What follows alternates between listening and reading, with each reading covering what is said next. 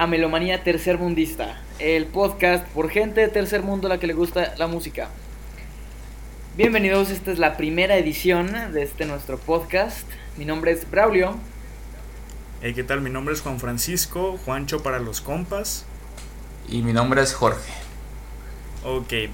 Bueno, pues aquí... Juancho y, y un servidor. Así es.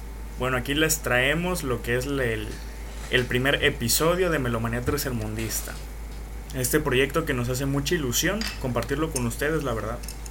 Y bueno, básicamente queremos traerle este, este formato un poco más informal, ¿no? De lo que es la crítica y divulgación musical. Que en cuanto pues es este formato que es como una plática entre compas que básicamente escuchan un chingo de música y les gusta discutir acerca de ella. Y esto pues... Y son del tercer mundo, que es lo más importante. Y son del tercer mundo, que es lo más importante, así es. Y esto pues alejándonos un poco de las reseñas escritas o en video que son como que más formales y para algunas personas pues son aburridas.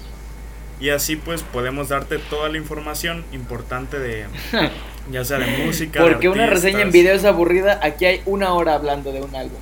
Esto no es aburrido para nada. O sea, yo me refería al formato un poco más formal, tranquilo. Y por eso, o sea. Ya sé, ya sé, ya sé.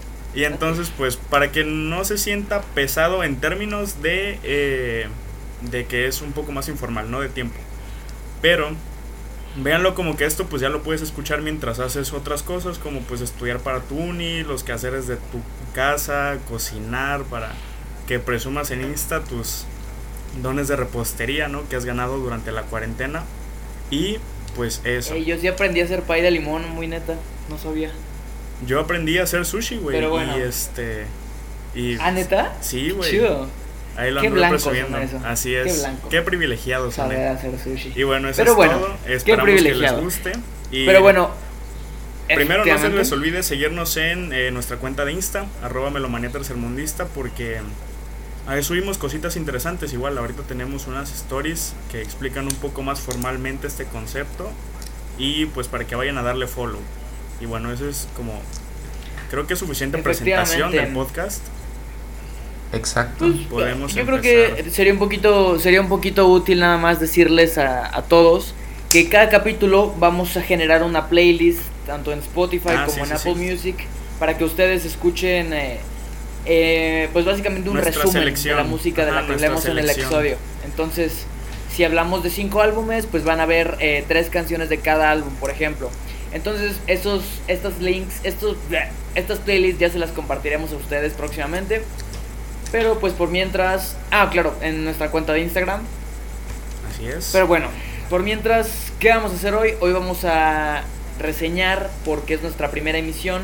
Necesitamos reseñar parte de la música que ha salido estos últimos meses de cuarentena. Y pues bueno, consideramos que el must, el go-to, para empezar a reseñar es Run the Jewels Pues 4. bueno. es un yo creo que cuando una- un lanzamiento de un disco viene de la mano con un post de Instagram que dice y cito a la mierda, ¿por qué esperar? El mundo está infestado de mierda, así que aquí hay algo crudo para escuchar mientras tratáis de bueno, eh, de traducción, ¿no? Eh, Mientras tratan de lidiar con todo. Esperamos que les traiga, esperamos que les traiga algo de alegría. Manténganse a salvo y esperanzados allá afuera. Y gracias por darle a dos amigos la oportunidad de ser escuchados y hacer lo que les gusta. Cuando un álbum viene Muy con un lanzamiento así, es, es Muy bonito más y poderoso. Exacto. Sí, exactamente.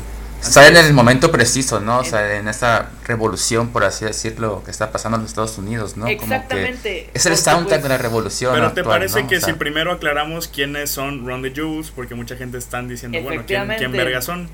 Entonces, Exacto. pues ¿Quiénes bueno, son Run the Jewels, no? Run the Jewels son este super dúo estadounidense de rap que está formado por eh, el rapero y productor, super productor, Jamie Mellin, cuyo nombre artístico es LP, y el rapero Michael Render, que es Killer Mike.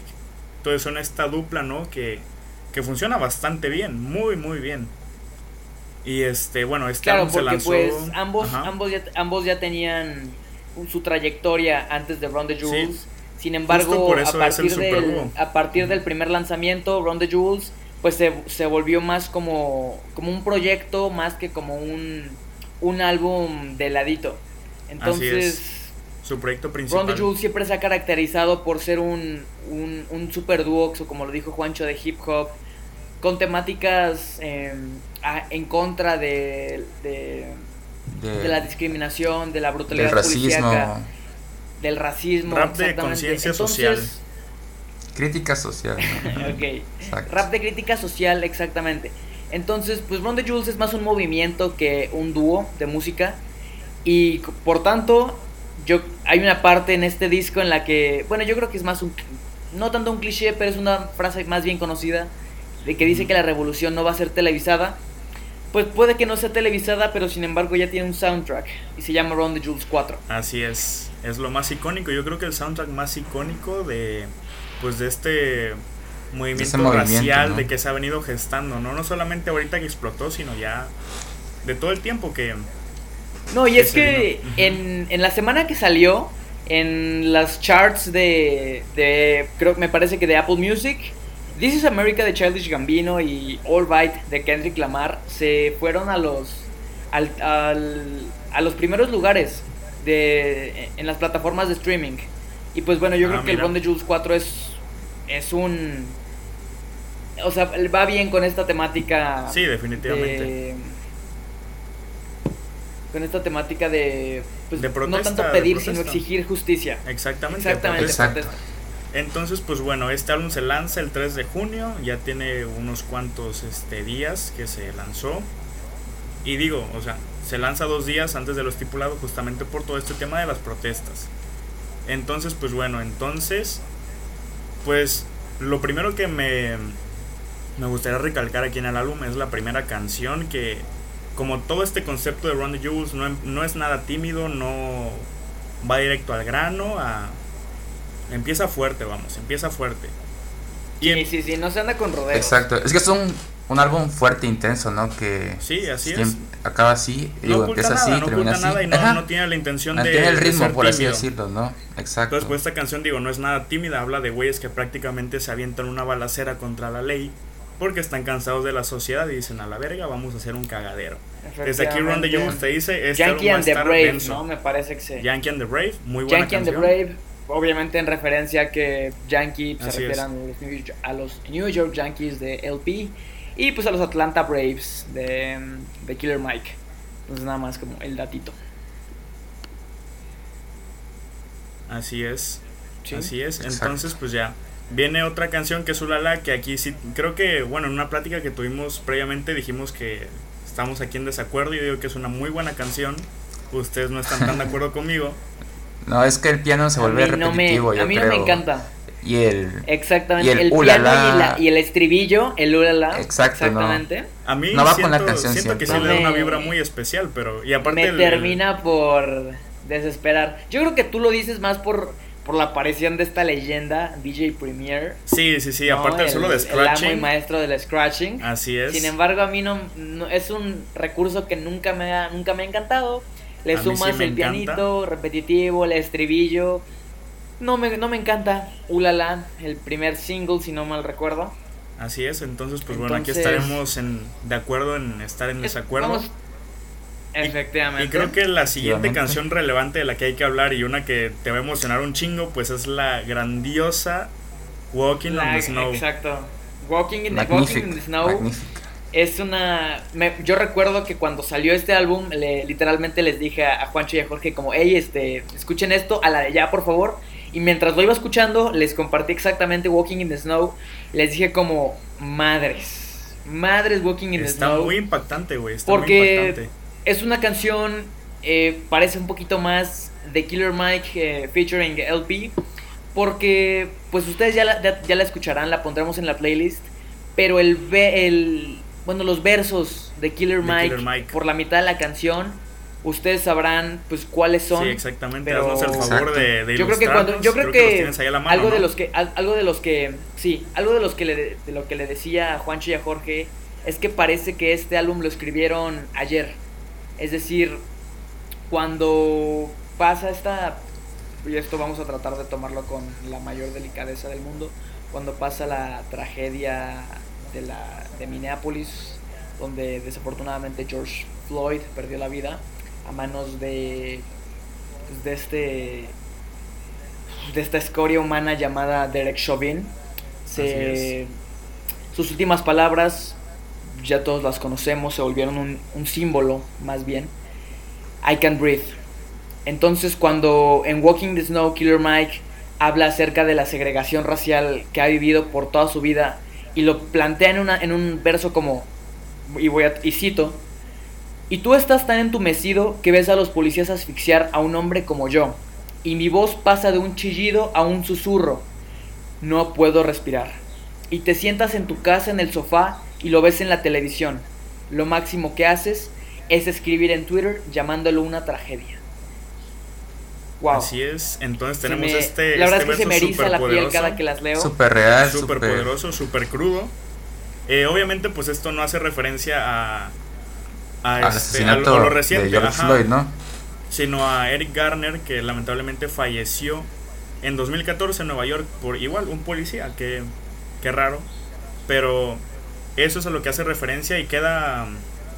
Aunque no sea a propósito, queda súper bien. Queda súper bien con lo que se está viviendo ahorita queda, queda sorprendentemente sorprendentemente en el punto porque este disco podríamos decirse que es para es para los eh, este, George Floyds del mundo para las Breonna Taylors y es un chingo madre a los Derek Chauvins del mundo. En efecto entonces, pues bueno, una canción muy poderosa, la más poderosa del álbum, pero mi favorita en sí viene después, que es Just, con una de las colaboraciones más cabronas que tiene el álbum. Ey, con Pharrell Williams hace tiempo y, no sé si van a estar de acuerdo o no. Zack de la Rocha debe de ser el tercer miembro del grupo. Tercer miembro de, definitivamente. De acuerdo, de acuerdo. Creo que yo creo muchísimo que Zack de la Rocha trae esa presencia, tan, esa presencia que, que transmitía en sus conciertos con Rage Against the Machine, en Descansen. Los extrañamos mucho. Pero es, ese misma, es esa misma, es esa, es esa misma vibra de protesta social. Exacto. Que transmite la misma energía, ¿no? Rage Against the Machine, que Ron the Jules, que Ron the Jules es su discografía completa. Por eso digo que Zack de la Rocha es el tercer miembro de Ron the Jules. En efecto. Y que no se nos olvide que aquí hay otra colaboración que es Pharrell Williams. Que Williams. sorprende un poco verlo aquí porque te digo, en mi mente este güey sigue cantando Happy. O sea, ya no me puedo quitar esa imagen de él en la cabeza. A pesar de que pues es un, es un muy buen artista, güey. O sea, sus colaboraciones con Daft Punk me gustan mucho. Pero ya, o sea, esta, este Su trayectoria con Nerd, obviamente. Pero no nos podemos sacar de la cabeza a Pharrell Williams cantando la canción más castrante del mundo. sin embargo, aquí lo hace bastante bien, lo hace increíble. Sí, abre la canción muy bien, eh, el beat es un poco más minimalista que todo el álbum y pues bueno, al final, qué decir de, de los versos de Zack de la Rocha, una interpretación muy cabrona, muy poderosa, a lo que nos tiene acostumbrados. Con energía. Ajá, lo que nos tiene acostumbrados Zack de la Rocha. Efectivamente. Entonces, pues bueno, yo creo que eh, Pulling on the Pin, Pulling the Pin es la última. Muy buena, igual tiene a Josh Home, eh, cantante Josh Homie, Josh Homie y Mavis Staples. Entonces, esa, esa colaboración yo no me la esperaba para nada. Josh Homme está en todos lados, sin embargo no me lo esperaba ver en un disco de Ron the Jules. Así es, pero aquí la que pues, destaca pues aporta esta canción con unas sinfonías exactamente, sin embargo el alma de la canción la pone Mavis Staples. Le da un coro hermoso, una letra muy desgarradora, güey, este pedo de hay una granada en mi corazón. Está muy perro, güey. Y perdón, no era la última, es la penúltima y ya para cerrar la última es A Few Words for the Fighting Squad, una canción que pues cierra con este aura muy grandilocuente, de hecho tiene una producción que se asemeja más a una como una banda de rock progresivo que a un beat de rap. Trompetas, tambores y esto yo lo veo como si fuera una invitación de estos güeyes así de que el álbum ya acabó, pero la lucha sigue, cabrones, a darle. Los invito. Claro, claro. Y a pesar de que este álbum sea un éxito totalmente, bueno, no, más bien no a, no a pesar de, sin embargo, aunado a que sea un éxito comercial, pues todas las ganancias de este disco, como lo dijeron en su página de Instagram, va para asociaciones a favor del movimiento de Black Lives Matter. Como lo dicen en The Ground Below, Killer Mike dice, y cito, el dinero nunca significó mucho para nosotros. Obviamente, obviamente. Así es. Por eso digo que Round the Jules es más un movimiento que un que un dúo musical. Que ajá, y pues yo creo que nos dejaron a todos muy satisfechos con Muy Round the Jules álbum, 4. Recomendadísimo. Sí. De hecho, este álbum, bueno, si, si quieres ignorar toda la protesta social, es un álbum muy enérgico que no te aburre en ningún momento. Y este. Claro, Exacto. Muy bueno. ujú. Tiene muy buena instrumentalización, los beats, las guitarras, los ruidos de calle, ¿no? O sea, todo muy bien Ajá, sí, luego como que mete unas sirenas ahí de que Exacto. te tienes que quitar los audífonos para ver si está de la pinche canción o de. O de tu pinche calle, güey. sí, sí. Tú Exactamente. que vives en Ixtapalapa, Braulio, tienes que. Me imagino que te pasa. Iztapalapa, por favor, con Z. Iztapalapa, mi Iztapalapa, querida. Sí, tuve que quitarme los audífonos. tuve que quitarme los audífonos varias veces para ver, ¿eso es mi calle o es.? Ajá, sí, No, es, no, esta no es mi madre, a ver, ¿me, me preocupo o qué pedo? ¿Cuánto le pondrían a este álbum? No, no te preocupes. Pues, yo eh, creo que yo le creo pongo que- un chinga tu madre Derek Chauvin de 10. Exactamente, yo creo que bueno, no, no es necesario tanto poner calificaciones aquí, solo es, o sea, está recomendado, Sí, eso sí está que- recomendado. Recomendado. Ujú, Sí, lleva Entonces- nuestro sellito de abejita trabajadora. Muy bien. Así es. Seguimos con eh, una vuelta de 90 grados en género musical. Un canto por México, volumen Claro. 1 de Natalia Sí, Natalia 80, Lafourcade. ¿por qué Lafourcade. 90 grados? Así ¿Qué es. decir de este álbum? Lanzado Bueno, el 8 de mayo.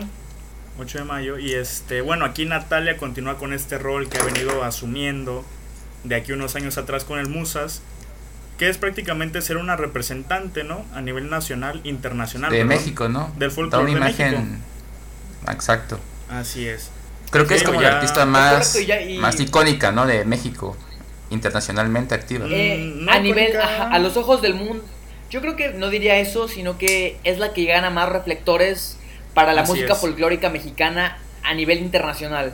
Ya lo vimos Ajá. con Musas, esta recopilación dedicada al, al, al son mexicano Sí, en un manos de los tributo, macorinos. un tributo en su totalidad, dos álbumes, como este álbum. eh, dos álbumes increíbles en, en- en Musas. Y la vemos esta buenos. vez en Un Canto por México.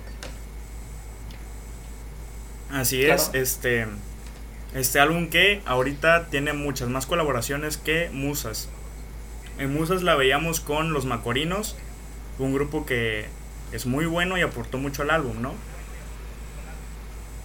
Claro y aquí la sí, claro. vemos, aquí la vemos con este los cojolites que pues vienen a ser como como los macorinos de aquí, solo que obviamente dándole su propia personalidad, que son esta banda de Mm, No, de San tan- no Jarocho. tanto, no tanto, no tanto, porque, claro. Sin embargo, los cojolites no, no, no aparecen en, en la totalidad del álbum. Ajá, como sí, aparecen- Los macorinos en musas. Aparecen como en la mitad, en la mitad de las canciones. Entonces, pues bueno, Claro, tiene muchas más colaboraciones. Trae a, a Leonel García, a Carlos Rivera, Jorge Draxler. a mi marido Jorge Drexler, lo amo. Un beso. Jorge Drexler, mi macho. Panteón Rococó y bueno, en fin, un chingo de, colaboraciones. Bueno, no un chingo, las suficientes. Cuatro, ¿no? las no más recuerdo. Pero No. todas son de buena calidad. Así es. Eh, bueno, excepto una que ya ahorita lo tocamos. que bueno, que en mi parecer no, no queda, pero bueno, empezamos con el Bajalú, Serenata Huasteca, cuyo intérprete original me parece que es José Alfredo Jiménez, ¿no? De, de El Bajalú, creo que sí es ese güey. Creo que sí. Ujú. Bendito sea. Una Que me pieza que es mucho. este. Así es, una pieza que es este, este guapango, que es un género folclórico que es mi favorito de, de los folclores de México, el guapango, muy bueno. Y este, bueno, aquí aparece Natalia, seguida de unos mariachis. Pues una canción muy animada, no, no es nada nuevo. Ya esta canción, o estas dos canciones, porque son dos, ya la hemos visto en manos de, por ejemplo, Luis Miguel. Así que un- nada más una reinterpretación de Natalia. Y entonces, pues viene luego Mexicana Hermosa, muy bonita. Este, mi letra favorita del álbum, diría yo. De este pedo de México tiene problemas, pero a pesar sigue siendo un país Podría, chingón. podría, Y, ser, eh, si, podría Rivera. ser si no existiera derecho de nacimiento. Podría ser la mejor canción del, del álbum. Ajá, o sea, te digo, a mí me gusta mucho.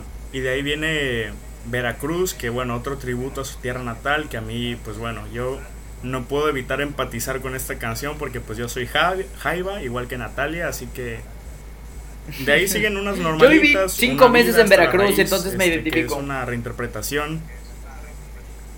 Así es, yo no vivo por vivir. eh, reinterpretación de Juan Gabriel. Y mi religión, aquí entramos como en la segunda mitad del álbum, que tú me decías que tiene este enfoque más como norteño, ¿no? Efectivamente, yo digo que, la, que este álbum Se puede dividir en dos, ¿no? En- Sí, Ajá, es, es lo que decía ayer, como, bueno, pues, lo que le decía en otra ocasión, que estaba platicando con, con ellos dos, de que la primera mitad se puede dividir, bueno, se puede, ajá. se puede sentir una Sí. influencia veracruzana del sureste mexicano, y en la segunda mitad, pues obviamente vemos mucha más influencia norteña, norteña.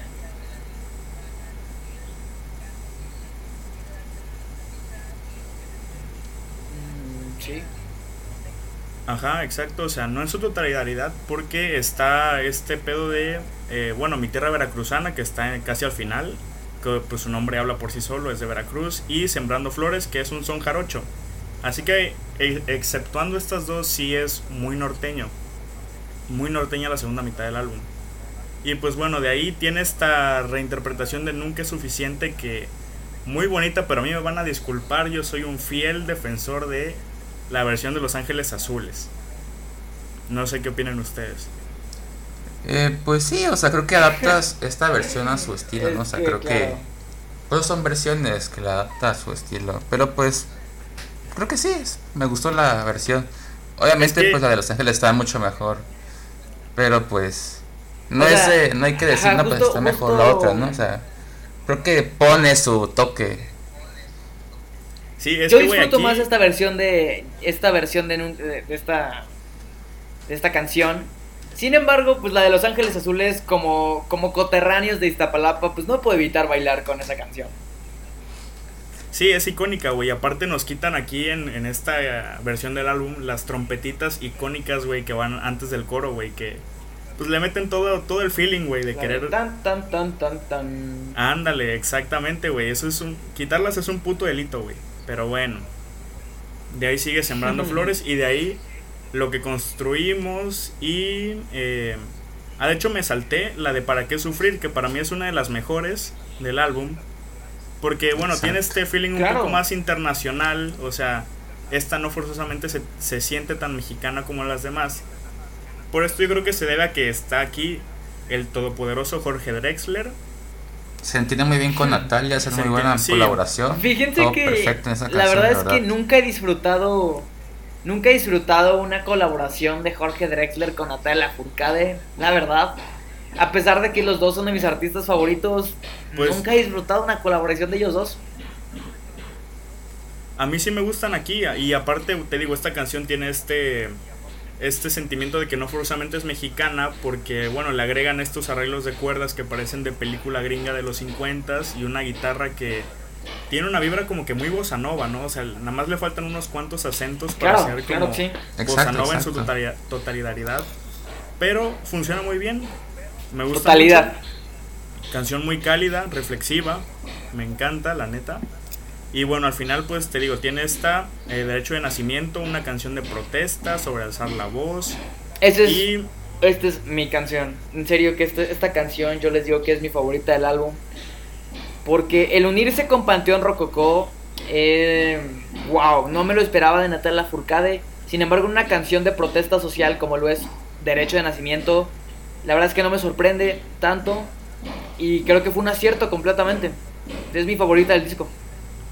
Pues mira, sería mi favorita si no fuera porque no digo que Por esté la mal. parte de No, digo que esté ¿no? mal, ajá, pero es esta onda de que el rap como que rompió esta burbuja de inmersión que yo estaba No sintiendo queda con, con, el álbum.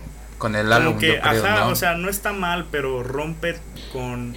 Queda muy disonante en términos de, de géneros, o sea... Puedo ver cómo no es, no, no, no tiene cohesión con lo demás del ajá, álbum. Sin embargo, es un la que palabra, no tiene muchísimo. cohesión.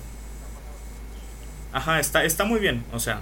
Si fuera Como una canción canción, está muy bien, pero, canción- si fuera una pues, canción aparte no tendría exacto. ninguna queja, solo es una un comentario como como por Personal, la visión ¿no? completa, Claro. con la visión completa del álbum. Y bueno, cierra con Aparte, tierra te- veracruzana, ajá. Claro. Pues te dejo te dejo hablar con mi tierra veracruzana. Nada más quería decir que eh, así como Ron the Jules tuvo destinadas sus ganancias hacia los movimientos de Black Lives Matter, yo creo que es de resaltar que los, las ganancias de este disco se vayan para el Centro de Documentación del Son Jarocho, que fue un centro cultural que quedó dañado después del sismo del 2017. Ah, Entonces, no sé si sabían eso, pero creo que es bastante. Sí, yo no lo sabía, Bastante digno de, mencionarse. No, claro que sí, güey. Aparte, pues se trata de mi pinche tierra Veracruz, güey. O sea, la cagué ahorita, güey. No sabía ese pedo. Pero bueno, sigue mi tierra veracruzana y termina con Currucucú Paloma. Que bueno, mi tierra veracruzana no hay que hablar de ella. Es una reinterpretación de una canción que ya hubo en Musas. Solo que aquí es una versión un poco más íntima. La verdad me gusta más esta versión. Y yo prefiero más la de Musas, de hecho, pero es una muy buena versión. Es, es, es cuestión de gustos, o sea, la de Musas es más este, animada y esta es más íntima. Es cuestión de gustos. Entonces cierra con Currucucú Paloma, que es una este, reinterpretación a capela, casi, casi a capela de este clásico de Tomás Méndez. Y aquí pues Natalia muestra su voz al máximo y es una buena manera, manera de cerrar, la verdad. Claro, pero aquí es donde Natalia se luce completamente. Sí, se luce, güey. Y bueno, esto, así termina el álbum. Muy bueno también si les gusta el folclore de México. Y aunque no se sientan tan interesados, denle una oportunidad. Para eso está Natalia haciendo este trabajo de reinterpretaciones. Para que llegue a más gente. Creo que Natalia sirve para que los jóvenes se entren más en el folclore mexicano, ¿no? Para que se mm. introduzcan en este género. Pues, bueno, yo sí lo siento. Sí, podría, podría verse así, o sea, de no, no solo los jóvenes, sino que todo el mundo, como es un artista con muchos reflectores, es para decir esto es lo que ah, tiene mi tierra, disfrútenlo. Exacto. Y bueno, seguimos con el grandioso. Pues yo creo que después es, es el disco que más nos emociona tocar. Yo creo que es el disco menos aclamado por las críticas aquí. Eh, aparte porque es el al que menos se le ha brindado reflectores. Sin embargo, vamos a hablar de What Kind of Music. Este proyecto donde mm, Tom Diosito Mish, eh, un guitarrista del Reino Unido, se une con Yusef Days, eh, baterista de la escena del jazz, de, igualmente del Reino Unido. Entonces, ¿qué tenemos que decir de este álbum? Favoritos, de mis bateristas favoritos, Yusef Days, súper bien. Y bueno, este, pues tú me decías que te pareció un poco raro, ¿no? Que. O inesperado que estos dos colaboraran. Sí, sí, la verdad es que justo, justo les decía en otra ocasión. Creo que. Ya viendo las colaboraciones que tiene este álbum. Este álbum es como. ¿Cómo lo había dicho la otra vez? Es como. Creo que habías dicho los Avengers del jazz. Son los Avengers del jazz, del jazz del Reino Unido. Chinga tu madre por ese comentario, pero. Ajá. Esto pues nace cuando Freddie, cuando Tom Misch, iba a decir, cuando Tom Misch eh, ve, a, ve tocar la batería a Joseph Days en un show de talento escolar. Entonces ya se conocían desde hace añísimos. Pero se puede decir que esa, esa... No fue hasta que Tom Misch sacó su álbum debut que Joseph Days fue a esa fiesta de lanzamiento y se puede decir que eso catalizó este álbum, este What mm, Kind of Music. Sí, o sea, a mí te digo, no me había sorprendido tanto. Bueno, te voy a decir algo, sí y no. Eh, no me sorprendió porque, te digo...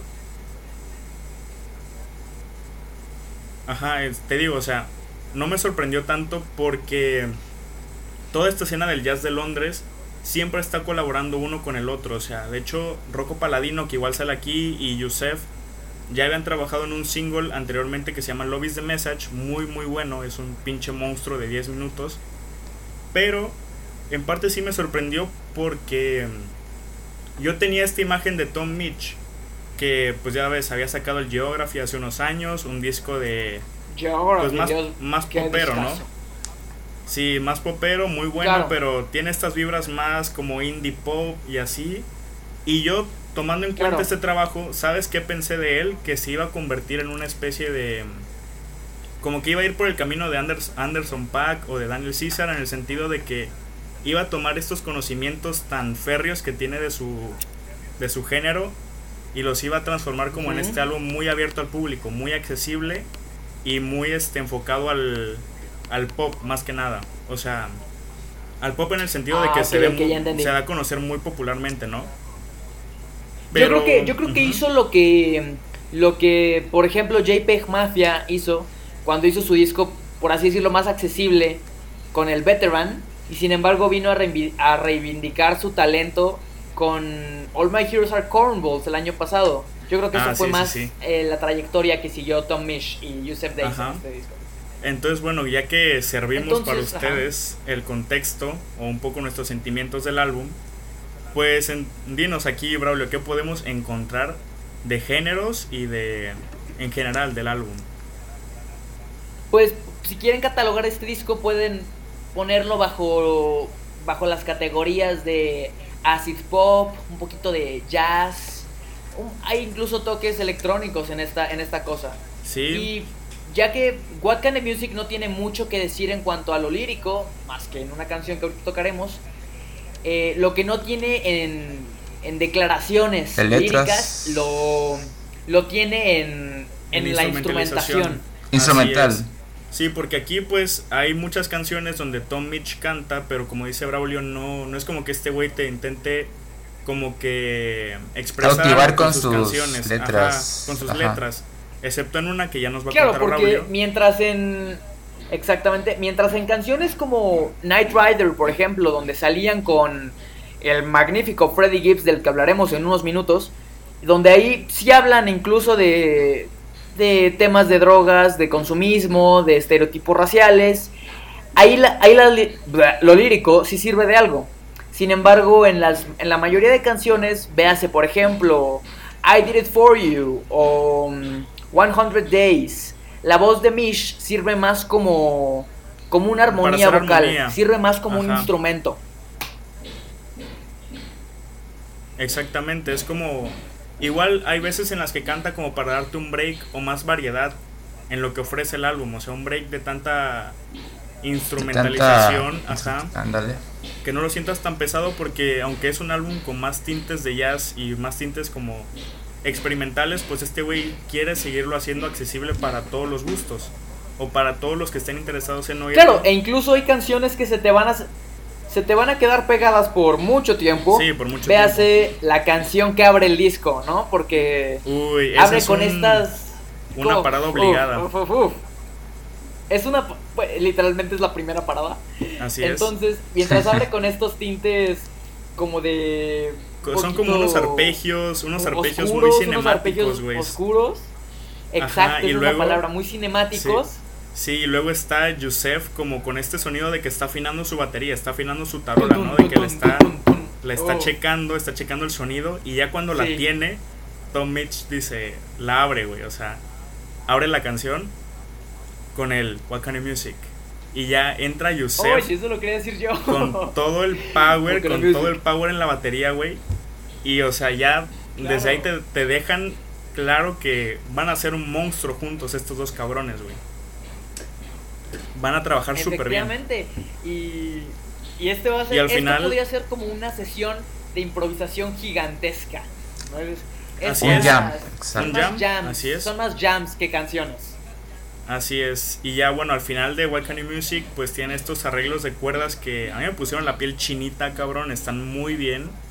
Y pues básicamente no pudieron haber elegido mejor canción para abrir que esta, güey. Claro que sí, estoy, estoy muy de acuerdo. Estoy muy de acuerdo. Eh, yo creo que después, eh, creo que una canción o dos después, llega, como ya lo dije, Night Rider, que es una canción un poquito más lounge que en la que traen a Freddie Gibbs. ¿no? Exactamente. Entonces, aquí se me hace algo. Eso sí me hizo muy inesperado para que veas. Freddie Gibbs con Tomish, con Joseph Days. Wow. Increíble single, Night Rider. Ahí sí no me la vi venir. Y pues bueno, el Freddie Gibbs, pues hace su chamba, güey. Hace su chamba.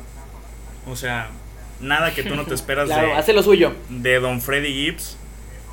Unos versos muy cabrones, o sea, nada que, te vaya a sorprender porque este güey ya nos acostumbró a unos trabajos muy buenos. Hacer las cosas bien, exactamente. Ya nos acostumbró a que es la Bien, yo digo, efectivamente. Y pues creo que eh, asimismo como Un canto por México se puede dividir en dos partes, me parece que escuchándolo eh, varias veces ya, What Kind of Music se puede dividir en dos partes también. Y me parece que en la primera mitad del disco, eh, quien tiene el protagonismo, pues es sin duda Mish y su guitarra, que te hace soñar, eh, soñar despierto, básicamente. Y sin embargo, en la segunda mitad, pues quien toma el protagonismo absoluto son. es Giuseppe Days y su batería. ¿Están de acuerdo? Exacto. Claro que sí, y eso lo vamos a tocar en esta, unas canciones más, eh, más abajo. Pero bueno, ya que entramos en la segunda mitad, viene. Bueno, a mí lo que me gustaría destacar es Light Off, Lift Off, perdón, Lift Off. Lift Off. Que aquí pues traen de invitado, de colaborador a Rocco Paladino, que como ya dije ya había trabajado con Yusef. Y bueno, ese es un jam que aquí Tom Mitch nos muestra puta magistralmente lo que es su habilidad melódica con la guitarra, porque aquí parece que la guitarra está cantando, güey. O sea, bien lo que pudo haber sido esta guitarra, pudo haber sido unas líneas vocales, pero queda súper mejor como lo interpretó Tom Mitch con su guitarra. Aparte de que Rocco Paladino pues siempre está luciéndose, siempre está luciéndose con el bajo, Yusef pues poniendo el groove, ¿no? O sea, todo se Creo que esa es la canción más más experimental del álbum, ¿no? Como que es lo más experimental que hacen en mm, este álbum. Pues es que todo este álbum tiene una vibra muy experimental, ¿no? Creo que Pero o sea, siento que es como lo más lejos que alcanzan, ¿no? no sé. Puede ser, puede, puede ser que lo veas de esa manera. Ese y, Julie Mangos, yo creo que son de las más. Exactamente. Julie Mangos pues, para mí sí es la más. Exactamente. sí, yo creo que Julie Mangos es la más. Sí, entonces pues vienen otros tracks muy normalitos, o sea, de que pues de jams, hay uno que es este I Did It For You que tiene una percusión más ligera, es una canción más eh, pues ajá, con esta hora mucho más ligera, tanto por la instrumentalización como por este Claro, claro, claro la producción. Y de ahí pues viene, siguen tres canciones, que diga dos, dos canciones, The Last 100 y K, Y y B, no sé cómo sería, como Kiev. Yo creo que, Yo creo que es Kiev, como la, como la como ciudad, la ciudad. de Ucrania, la capital de Ucrania, ¿no? Kiev. Ah, ok. Si es la capital de, Ucrania, viene... decir una idiotez. Sí, es la de Ucrania. No sé, güey. Entonces. Qué bueno, espero no haber dicho una idiotez. De ahí viene Julie Mangos, que para mí, aquí es donde Yusef dice, ábrense hijos de su puta madre, ya llegó Don Vergas. Porque, güey, o sea, mira. Efectivo, efectivo, La canción empieza con un ritmo funky, super cool. Estas grabaciones de Tom Mitch y Yusef hablando por encima le dan una vibra muy cool. Pero de ahí, en la segunda mitad, entra lo que es el momento donde Yusef brilla más en todo el álbum, güey. Estamos de acuerdo, ¿no? Estoy de acuerdo completamente. Aquí se demuestra que porque es un chingón, porque es el mejor, la neta. Ahí se deja ir, güey, o sea, le da un completo protagonismo. Ajá. Y este, bueno, este güey le da una batería, un grupo muy continuo, muy dinámico. Tom lo acompaña con unos arpegios eh, de fondo y unos sintes. Y unos claro, que lo hacen muy envolventes. Justo... Exacto, y justo como lo decía antes, aquí es donde la percusión de Days toma el protagonismo del álbum completamente. Así es. Sí, o sea, de que no, crean que es un solo de que ya es un ratito y ya, sino es toda la segunda mitad y este güey nunca para, o sea, es una máquina el cabrón, es una máquina, güey, es un monstruo. Y bueno, ya que le cromamos la verga a Yusef un rato, sigue Storm Before the Calm. Ajá. Que es la que cierra este álbum, cierra este álbum y aquí traen de invitada a una saxofonista que se llama Kaidi Akinibi que hace un muy buen trabajo, güey, muy, muy buen trabajo. Tiene estas vibras como de Kamasi Washington, casi, casi, güey, en su saxofón. Que eso es muy bueno. a Kamasi Washington aquí? Uf. no, güey, ¿te imaginas un Tiny Desk de Kamasi, Mitch y Yusef? Ey, pues de hecho, hace poquito salió una canción que se llama Pigtails, algo así, pig, pig, pig, quién sabe qué. Con Kamasi Washington, con. Este con el productor de Tu Pimpa Butterfly, con Denzel Curry. O sea, fue un mega, mega proyecto. yo creo que no estamos lejos. Yo creo que no estamos lejos de ver un proyecto con que involucre a estos dos. A pues en un, en un rato. espero. Yo creo que por el bien de la música. Sí, le haría a la música tiene un favor, con estos dos. Así es. Pero bueno, entonces esta canción cierra. Y de hecho me gusta mucho cómo inicia, porque inicia con esta onda de que están tocando, pero en la producción o en la mezcla a los sonidos le cortan los agudos. Y esto hace el efecto de que pareciera que lo estuvieras escuchando como desde afuera, como a través de una pared. Como si fuera tu vecino el que está tocando, ¿no? Más o menos. Ajá, como si fuera tu vecino, exactamente. Entonces a mí me da esta vibra como de que vas caminando por este al lado del estudio de estos güeyes, te capta el sonido y al final cuando estos güeyes vuelven a la mezcla normal, o sea, con, con los sonidos en su rango total, es como si tú entraras al estudio y vieras estos güeyes dándolo todo, güey. Así con toda la vibra y con todo el poder, cabrón. Es lo que a mí me transmite. Y entonces, pues ya, una canción muy buena para cerrar. Un poco de. Creo que es la más jazzosa del álbum por este pedo del saxofón y, y la improvisación que tiene. Y pues bueno, yo creo que ya podemos acabar con What Kind of Music. Muy, muy, muy buen álbum. Queda recomendado, mi álbum favorito de los cuatro que vamos a reseñar. Tiene, tiene sellito de recomendación totalmente. Sí, creo que los, los, cuatro que vamos a tocar tienen sellito de recomendación esta vez, ¿no? Los cuatro son muy buenos. Sin embargo, eh, tú le pusiste el sellito a What Kind of Music. Yo le voy a poner el sellito al siguiente álbum que vamos a, que vamos a tocar. Y este álbum, pues quiero, antes que toquemos un poquito, en que la música de, bueno, del género de hip hop, usualmente, del rap, se está dejando ir en los últimos años por las tendencias de productor, rapero juntos. ya lo vemos con, con Freddie Gibbs y Madlib, por ejemplo, que son de lo, el dueto más icónico hoy en día. Lo vimos hace unos cuantos años atrás con este Matt Villani que hizo historia, güey.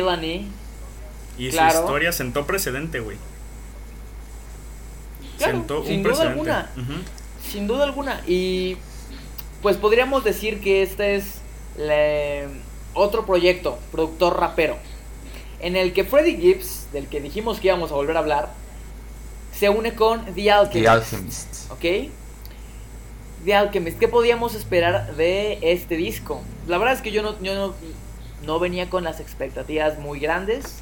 Creo que es difícil seguirle la pista cuando acabas de hacer un disco como Bandana, cuando hace unos ayeres hiciste un disco como Piñata. Es difícil seguirle la pista a esos dos álbumes. Y los dos con uno de los productores más galardonados que es este Madlib, o sea... Don Madlib, efectivamente. Entonces, no venía esperando mucho. Sin embargo, cuando salió el primer single, bueno, me parece que solo hubo un single, fue Freddie Gibbs de Alchemist y se trajeron consigo a Tyler the Creator. Wow, eso fue lo que me, trajo a escuchar este álbum. Súper buena colaboración. Y es que la... Claro que sí, pero bueno, vamos a empezar pues por el principio, vaya, ¿no? Eh, este es un disco que hace más alusión a... Como lo pueden ver desde la portada, se los vamos a dejar en la, en la playlist.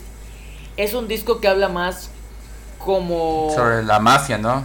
es un gangsta rap. Exacto, es un disco es un disco de gangsta rap si lo podemos catalogar en, un género. Es la es un disco como de gangsta rap pues pero básicamente con mucha clase, güey. Es Freddie Gibbs diciendo exactamente, es Freddie Gibbs diciendo ya lo alcancé. Ya alcancé ese nivel en el que soy el don del gangsta rap, ¿no? El padrino de género que pues efectivamente, efectivamente es un género que pues está no muerto, descansando hace ya varias décadas. De hecho, pues Sin embargo, cuando es, creo que, pone el único representante en forma de este género ahorita, ¿no? Pues algunos de, los, de, los, de los nombres grandes del gangster rap supieron evolucionar a un sonido más accesible, más que, que deja más ventas. Véase Jay-Z, por ejemplo, véase Eminem. Eh, sin embargo, Freddie Gibbs mantuvo siempre esa, esa, esa vibra. Y vaya que lo vemos desde la primera canción, donde The Alchemist pone la mesa, pone los manteles, ¿no? Con una guitarra, la verdad es que sorprendente. Y es que esta es la temática que van a seguir a lo largo de todo el Alfredo, que son 10 canciones.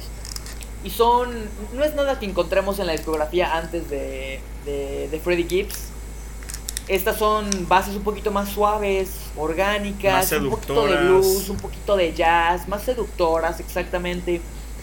Y pues vaya, las letras de este álbum como tal, pues tienen la temática de un disco de gangster rap. Sí, así es. Aquí lo que me parecía remarcable como decir es que trata, aquí las letras son como que unas subidas y bajadas, porque hay unas ocasiones donde Freddie Gibbs como que en sus líricas da como que esta imagen muy ¿cómo decirlo? Como que muy elegante, muy glorificada de lo que es ese tema de los mafiosos, ¿no? De, de los que venden drogas, por así decirlo. Claro, claro que sí. Por ejemplo, en Something to Rap About hay una línea que dice básicamente, Diosito me puso a vender drogas para que tuviera algo de qué rapear.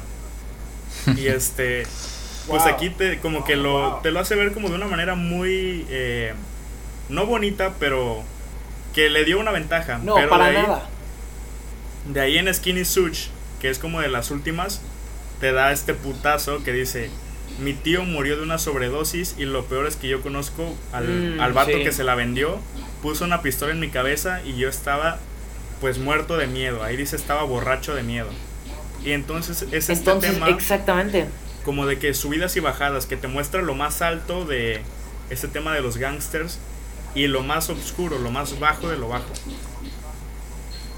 Es Claro, entonces mientras el sonido te da esta, esta ambientación tan, tan eh, suave de escuchar, pues las letras totalmente te desgarran con una realidad de narcotráfico, de cocaína, heroína, cómo es la vida siendo una persona negra en Estados Unidos dentro de un gueto, eh, temas de persecución policial, temas de falsa libertad.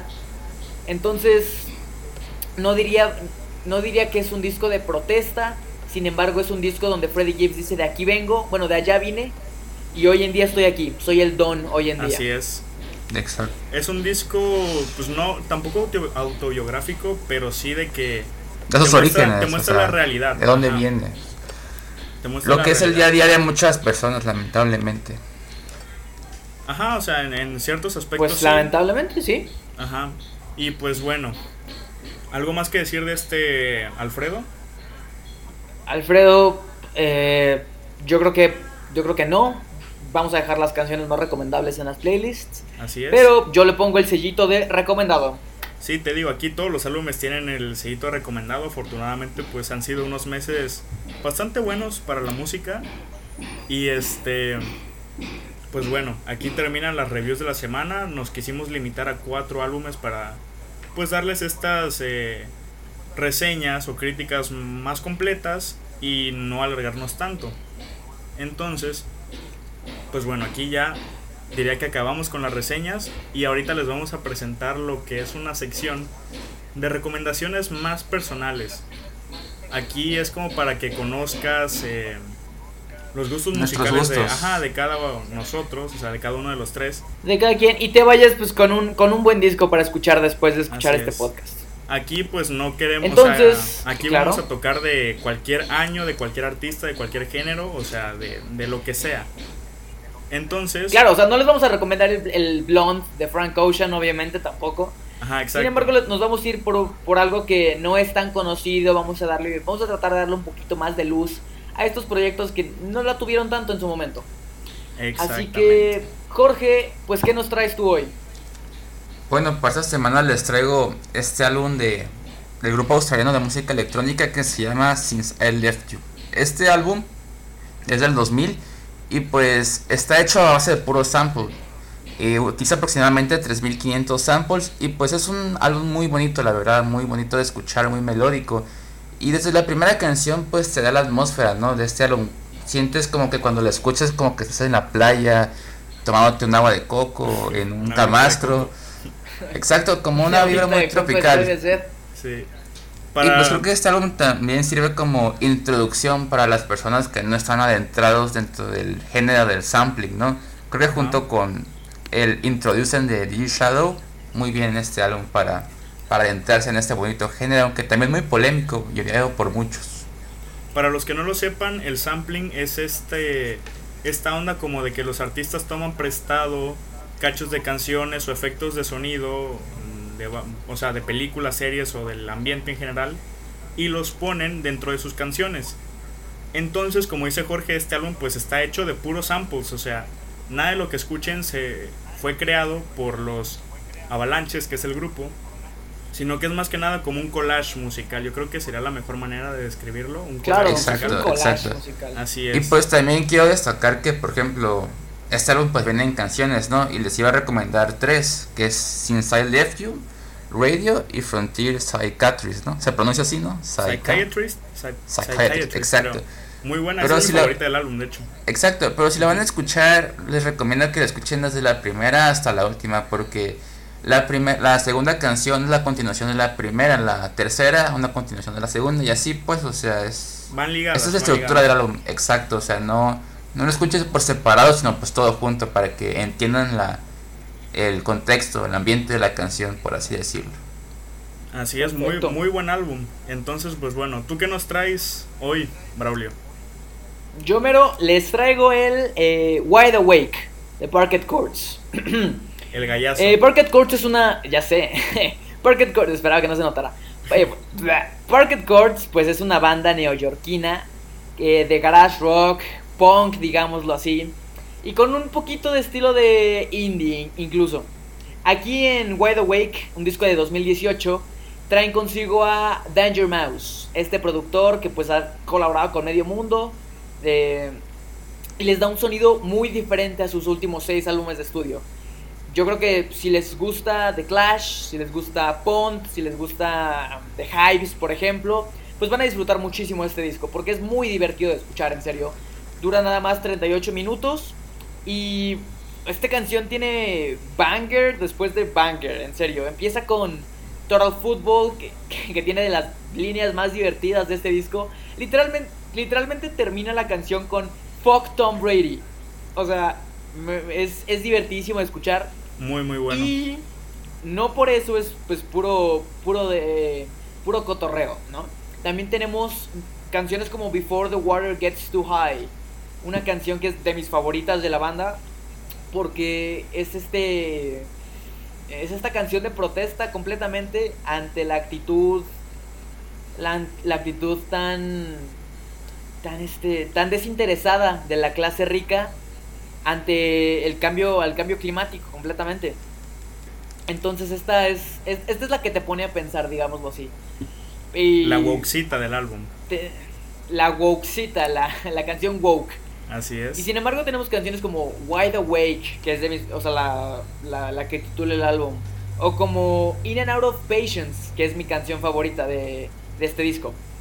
Entonces yo creo que si les gusta ese tipo de bandas eh, punk, pues este es un muy buen disco para que lo escuchen. Wide Awake de Parquet Courts. Ok, entonces, pues bueno, eh, ahí acabaría tu, tu recomendación. Claro. Ok, entonces, pues bueno, para cerrar, la última recomendación que yo les traigo es un disco que se llama Atrás Alem, que es este portugués, que en español es Atrás Adelante, de la banda brasileña Oterno, que salió el año pasado apenas. los y eternos. pues bueno, como una nota personal, pues yo decidí que este fuera el primer álbum que les recomiendo en, en- en este podcast. Porque yo creo que es el álbum que más me ha... que ha sido más importante para mí en esta cuarentena. ¿Por qué? Porque, pues bueno, esta cuarentena creo que a la mayoría de nosotros nos ha afectado en mayor o menor medida.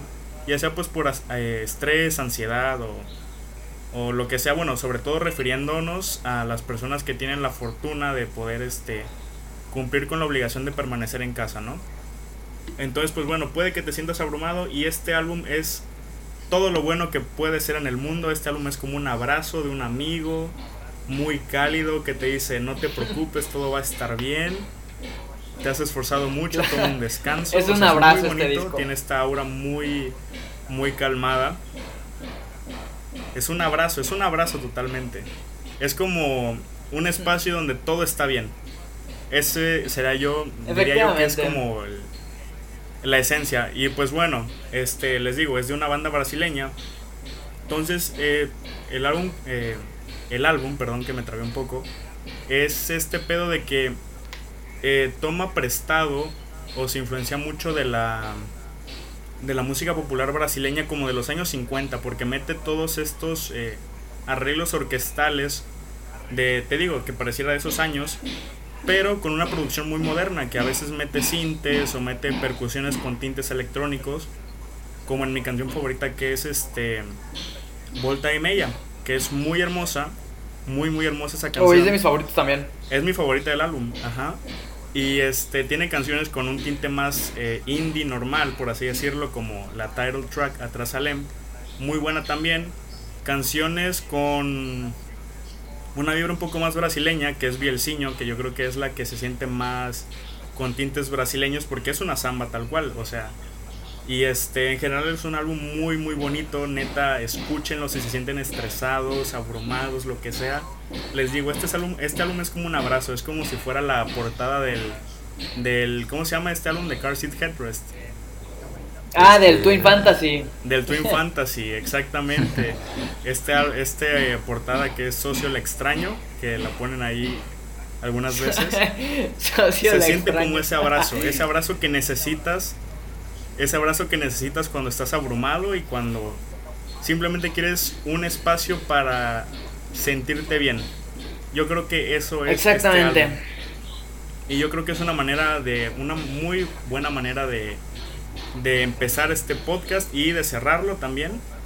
Y pues bueno, yo creo claro, porque ya, tenemos como los discos. Si te quieres, si quieres que la música te abrace un ratito, está Atrás Salem y Un Canto por México.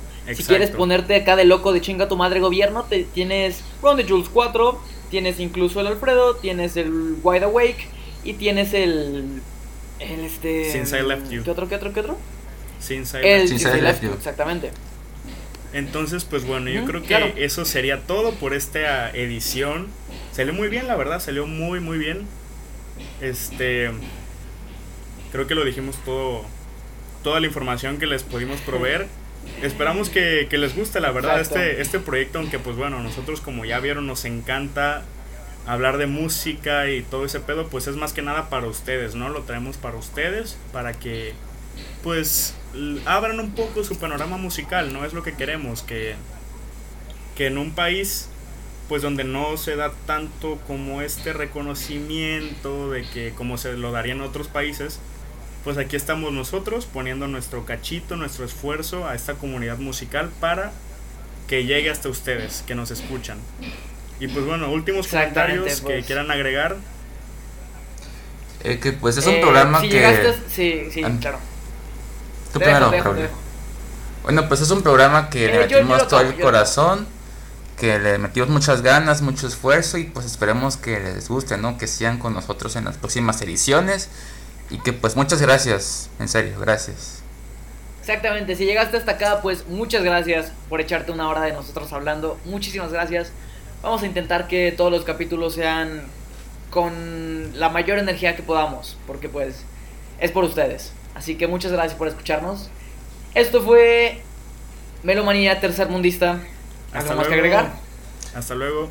Hasta luego. Muchas gracias. Hasta luego. Un besazo.